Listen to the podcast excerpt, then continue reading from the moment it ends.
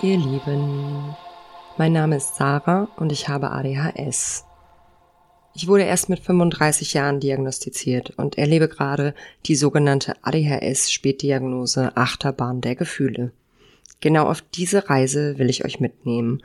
Seit ich mich mit dem Thema befasse, habe ich festgestellt, wie unfassbar hoch und erschreckend die Anzahl an immer noch fehl- und undiagnostizierten Frauen und Mädchen ist. Deshalb mache ich es mir zur Aufgabe, für Bewusstsein und Aufmerksamkeit zu sorgen, endlich mit dem Stigma aufzuräumen und meine Geschichte zu teilen, in der Hoffnung, dass ich damit dem einen oder anderen helfen kann. Ich bin jedoch weder Medizinerin noch Therapeutin. Ich bin selbst Betroffene. Ich bin also auch nicht qualifiziert, euch Beratung oder Unterstützung anzubieten. Ich werde euch Zahlen, Daten und Fakten zur Verfügung stellen, über meine eigenen persönlichen Erfahrungen sprechen mit größter Wahrscheinlichkeit den Faden verlieren und auch das ein oder andere Mal vom Thema abschweifen. Ich kann nur aus meiner ganz persönlichen Erfahrung als spätdiagnostizierte CIS-Frau mit euch sprechen. Nichtsdestotrotz ist das hier ein inklusiver Raum. Hier ist jeder willkommen, egal wie alt du bist, wo du herkommst, unabhängig von Gender, sexueller Orientierung. Schön, dass du da bist. Trägerwarnung. Ich werde hier über ein paar sehr, sehr heikle Themen mit euch sprechen. Bitte lest die Beschreibung der einzelnen Episoden im Vorfeld durch, bevor ihr reinhört. Hallo, ihr Lieben. Ja, willkommen zu einer neuen Folge des Podcasts ADHSlerin. Und diese Folge ähm, heißt ADHS und das Leben. Anders als in den anderen Episoden werde ich heute nicht nach Schema F vorgehen, es wird keine Unterteilung in Infodumping und persönliche Erfahrungen geben, sondern ich werde euch mal ein bisschen mit persönlichen Erfahrungen zuschmeißen. Ähm, ich werde darüber sprechen, womit ich aktuell so zu kämpfen habe, also Symptomatiken, aber auch was bei mir im Leben gerade so los ist, ein bisschen mehr von mir selbst erzählen, über den Stand ähm, meiner Medikation sprechen. Das ist vielleicht auch für den einen oder anderen hilfreich.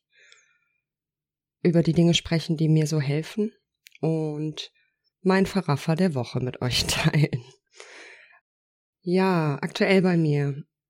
Ich habe es leider nicht geschafft, alle zwei Wochen eine neue Episode hochzuladen. Eigentlich war es zu erwarten, aber ähm, ja, das liegt daran, dass in meinem Leben gerade echt turbulente Zeiten herrschen. Aber wann tun sie das nicht?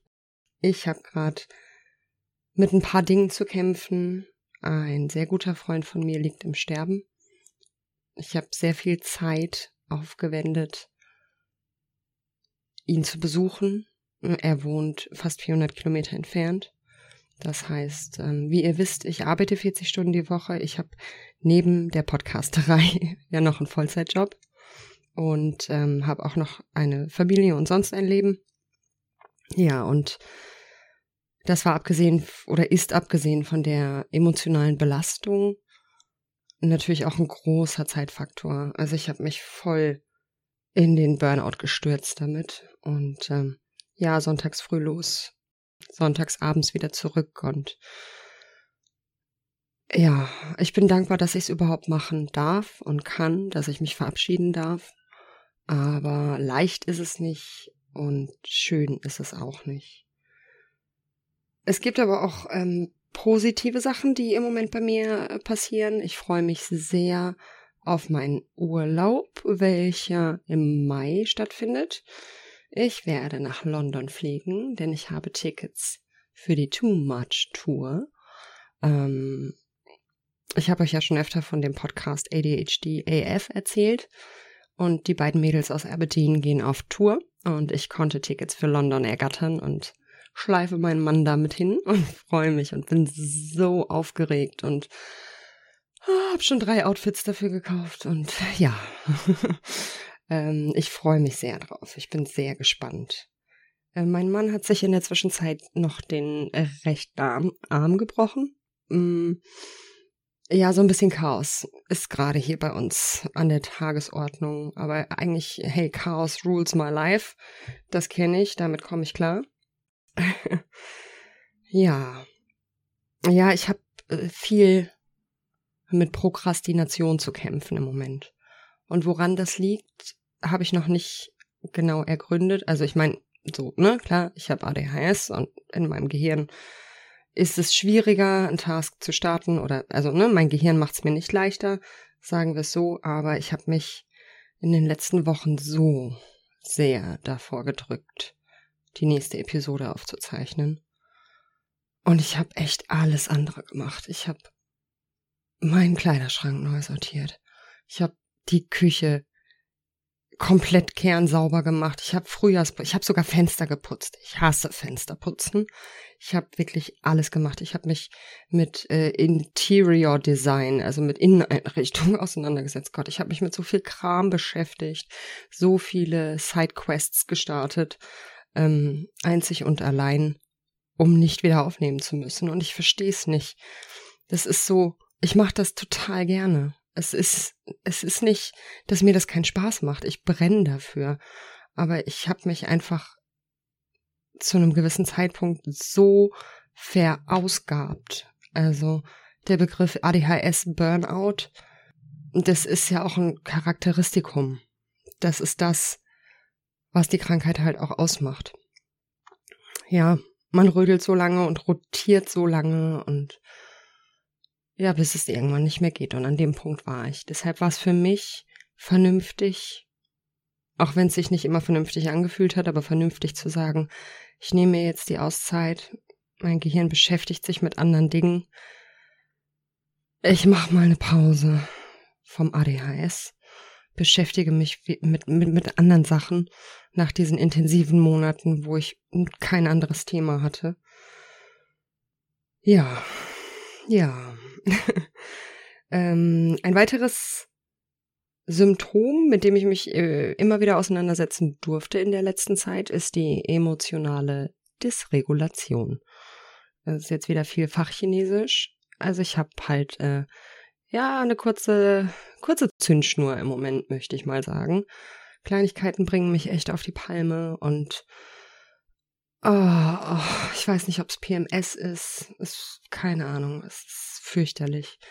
Aber die kleinste Sache, und sei es, dass die Milch alle ist, kann im Moment dazu führen, dass ich weine. Und das ist ach, unschön. Aber ich denke, einige von euch werden das kennen. Und ähm, ich habe mich entschieden, radikal ehrlich zu sein und das hier auch als Plattform zu nutzen für Akzeptanz. Ich will mit dem Stigma aufräumen, also muss ich mich so zeigen, wie ich bin. Nur wenn ich schamfrei ich selber bin, auch hier und ungeschönt euch sage, wie es mir geht, äh, nur dann bin ich authentisch und ich glaube, nur dann können die Leute auch andocken.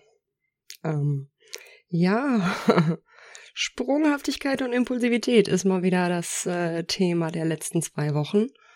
Äh, Kleinigkeiten wie ähm, ziehe ich um? Hey, das Thema hatten wir in den letzten Folgen. Na, nach dem Unfall meines Mannes, er hat jetzt das zweite Mal innerhalb zwei Jahren sich den Arm gebrochen und er leidet an Osteoporose, muss ich dazu sagen. Das heißt, ne, jeder Sturz kann richtig üble Folgen haben. Äh, ja, nach dem Unfall habe ich darüber nachgedacht, ob nicht ein Konstrukt vielleicht sinnvoller wäre, in dem, ja, so blöd das klingt, ich das Ganze nicht alleine bewältigen muss, was halt auch falsch ist, weil, also ich meine, ne, es kann niemand was dafür und mein Mann tut, was er kann, aber ich glaube immer mehr an die Community, an, ja, ja, ich hätte gerne so eine Hippie-Kommune um mich. Ich möchte irgendwie ein, ein, ein schönes großes Haus mit vielen lieben Menschen und, und Gemeinschaft. Ich glaube, dass wir gemeinsam stärker sind. Und die Idee habe ich schon lange mit einer Freundin verfolgt und im Moment poppt das halt wieder auf. Aber das sind natürlich halt auch schöne Nebenkriegsschauplätze, mit denen man sich wunderbar ablenken kann. Ähm, indem man einfach mal vier Stunden nach ähm, Häusern und Bauernhöfen in Schleswig-Holstein guckt. Geht alles kann man machen. Ja, und äh, ich stelle mir gerade tatsächlich ja so ein bisschen die Identitätsfrage, denn ADHS ist klar, check, den Haken habe ich für mich und das passt. Und in letzter Zeit stolper ich aber mehr und mehr über das Thema Autismus. Und um ehrlich zu sein, habe ich vor fünf Jahren circa schon mal meine ersten Berührungen mit dem Thema gehabt und viele, viele ähm, Charakteristika treffen auf mich zu. Ja, das ist jetzt keine Pause, ich weiß einfach nicht. Ich weiß einfach nicht, wie ich das äh, formulieren soll. Ja, ich vermute das gerade ganz stark bei mir, ähm, dass es tatsächlich beides sein könnte. Aber das ist ein anderes Thema für eine andere Episode. Ich wollte euch einfach nur abholen, was geht gerade bei der lieben Sarah so ab? Wie sieht's in ihrem Leben aus? Und ja, kunterbunt und wild und Chaos, wie immer. Aktuell Stand meiner Medikation. Darüber habe ich in den Podcast-Folgen zuvor noch nicht wirklich viel gesprochen. Also ihr wisst, ich bin letztes Jahr im Dezember diagnostiziert worden und mein ähm, Neurologe hat mir im Diagnostiktermin sofort ein Rezept für äh, Medikinet ausgestellt, also Ritalin in der retardierten Form. Damit habe ich gestartet und habe das vier Wochen versucht und das war erst wirklich super. Also das war die erste Woche also äh, keine Werbung für Medikamente hier, ne? Jeder wie er will und jeder wie er mag, ob mit oder ohne. Das ist eure Entscheidung. Ich erzähle nur von meinen Erfahrungen. Ja, die erste Woche hat sich toll angefühlt, weil ich das erste Mal in meinem Leben Ruhe im Kopf hatte. Ich hatte nicht das Gefühl, dass der Kopf platzt und ich eine Million Sachen gleichzeitig denke. Ich konnte mich konzentrieren und ich konnte in Ruhe Aufgaben erledigen und ich hatte ich war nicht so getrieben wie sonst. Aber das schlug um nach, ja, etwas über einer Woche. Und ich habe wirklich depressive Tendenzen gehabt. Also das ist sehr beschönigt, wenn ich das jetzt so sage. Ich war wirklich hart depressiv. Es war wirklich schlimm. Und ähm, das war für mich kein Zustand. Das war nicht tragbar. In jeder freien Minute, die ich hatte, lag ich nur auf dem Sofa in Embryonalstellung und habe aus unerfindlichen Gründen eigentlich nur geweint. Und äh, ja, das steht im Packzettel. Ich weiß, dass das passieren kann. Aber es ist natürlich fürchterlich, wenn du denkst, aber es war doch so gut, die erste Woche war so gut. Ich habe es dann abgesetzt über Weihnachten, weil ich meinen Neurologen nicht erreichen konnte, weil er in den Ferien war. Und ähm, ja, bin dazu übereingekommen, mit ihm zu sprechen und wir haben was anderes versucht. Haben gestartet mit Elvanse, was ein Amphetamin ist, ein, also Dyslex-Amphetamin. Was genau das bedeutet, wusste ich mal, aber müsste ich googeln.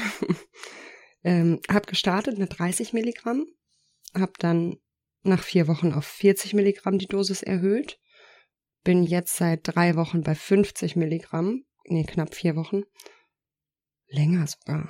Naja, ich bin auf jeden Fall jetzt bei den 50 Milligramm und ich glaube, dass das zu viel ist. Ähm, ich habe morgen, Montag, habe ich einen. Heute ist Sonntag, wenn ich das Ganze aufnehme. Mittwoch geht der Podcast online. Also ich habe am Montag einen Termin und werde mit meinem Neurologen darüber sprechen, dass ich wieder runter möchte auf die 40 Milligramm, denn da ging es mir eindeutig besser. Mag ein Trugschluss sein, vielleicht liegt es auch an dem ganzen Stress, den ich hatte und an dem hohen Workload. Aber ich habe das Gefühl, meine Symptome im Moment sind schlimmer als in den letzten Monaten. Ja, so viel der aktuelle, so viel dazu der aktuelle Stand. Ich wollte aber auch ein bisschen darüber sprechen, was mir hilft. Denn es ist ja möglich, auch Symptome zu managen oder ja, sich selber Krücken zu beschaffen, um doch erfolgreich durchs Leben zu gehen, um Dinge auf die Reihe zu kriegen, um ja, zu rotieren, aber nicht umzukippen dabei. Und da sind mir ein paar Sachen eingefallen, die ich euch mitgeben wollte, die vielleicht für euch auch nützlich sein könnten. Also ich arbeite tatsächlich seit November mit ähm, einem Terminplaner im Handy, also digital, eine Kalender-App, wo ich alles eintrage. Wirklich alles. Also klar, die typischen Sachen, die man einträgt, Geburtstage, Arzttermine und sowas. Ähm, ich trage auch meine sämtlichen To-Dos für die Arbeit da ein. Ich trage Telefonate ein, die ich führen will.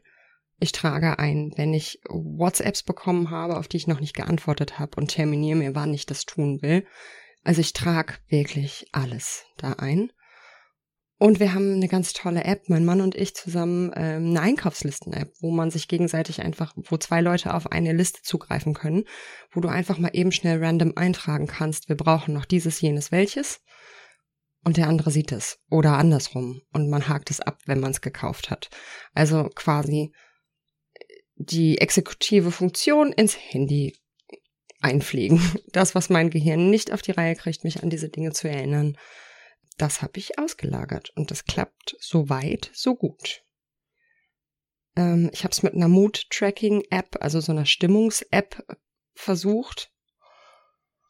Das war auch gut in der Zeit, wo es mir richtig räudig ging, möchte ich jetzt mal sagen.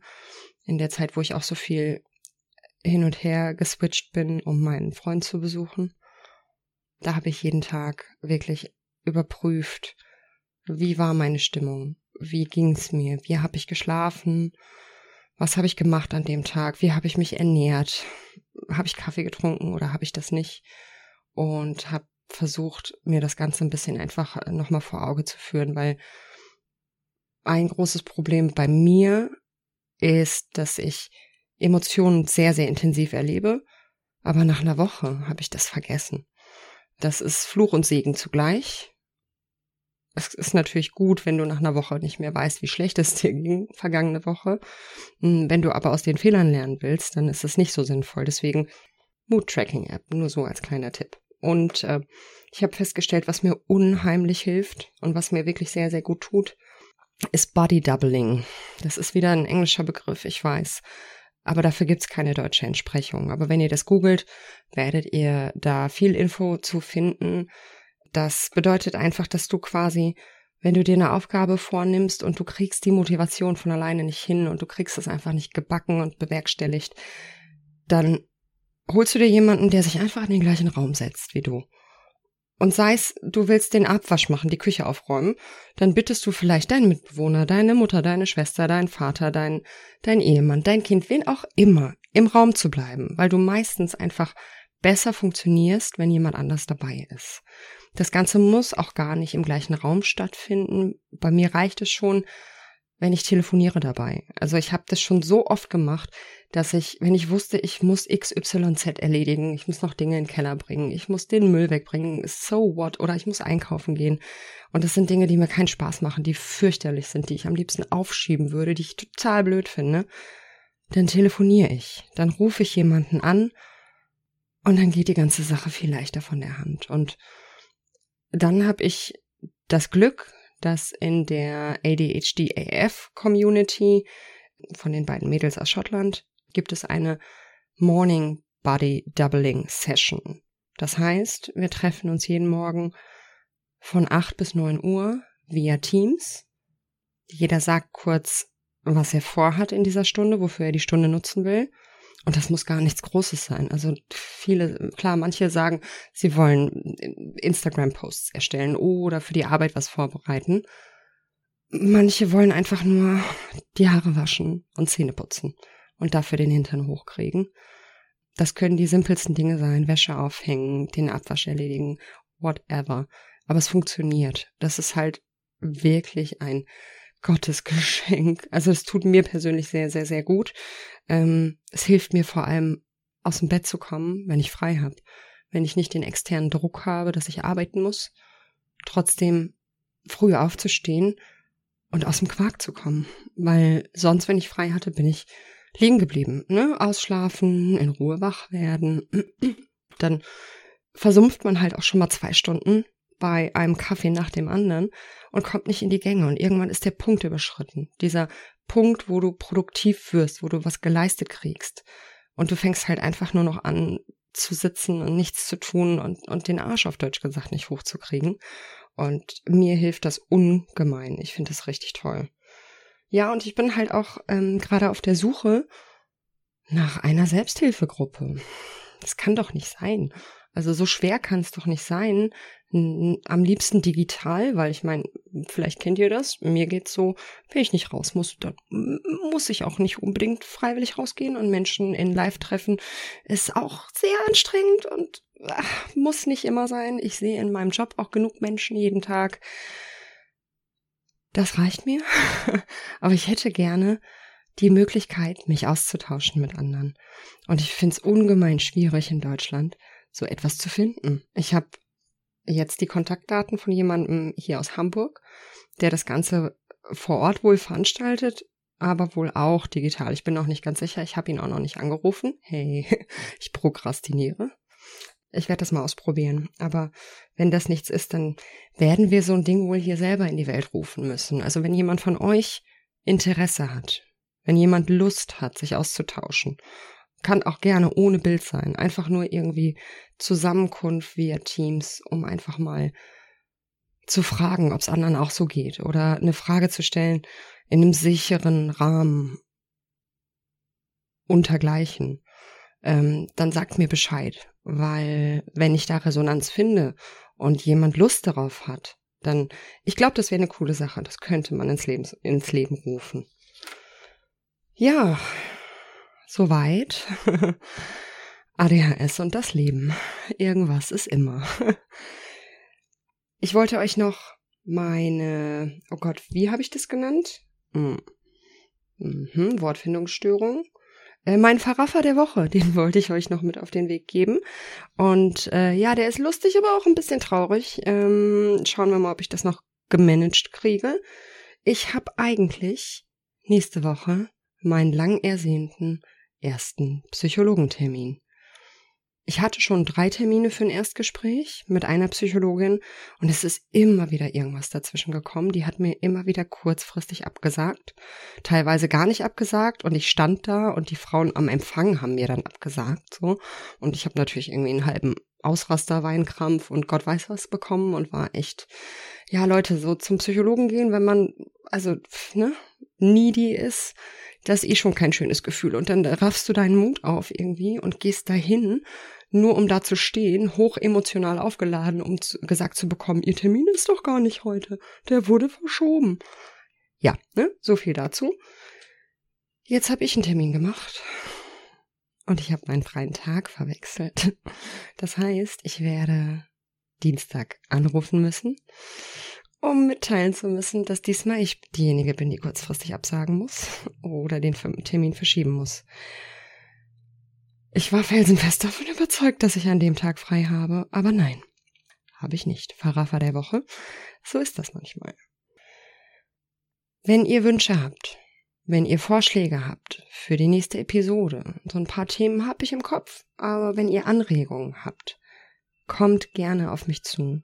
Ihr könnt mich erreichen unter adhslerin at gmail.com oder bei Instagram. Danke fürs Zuhören, bleibt gesund, passt auf euch auf und wir hören uns hoffentlich in zwei Wochen.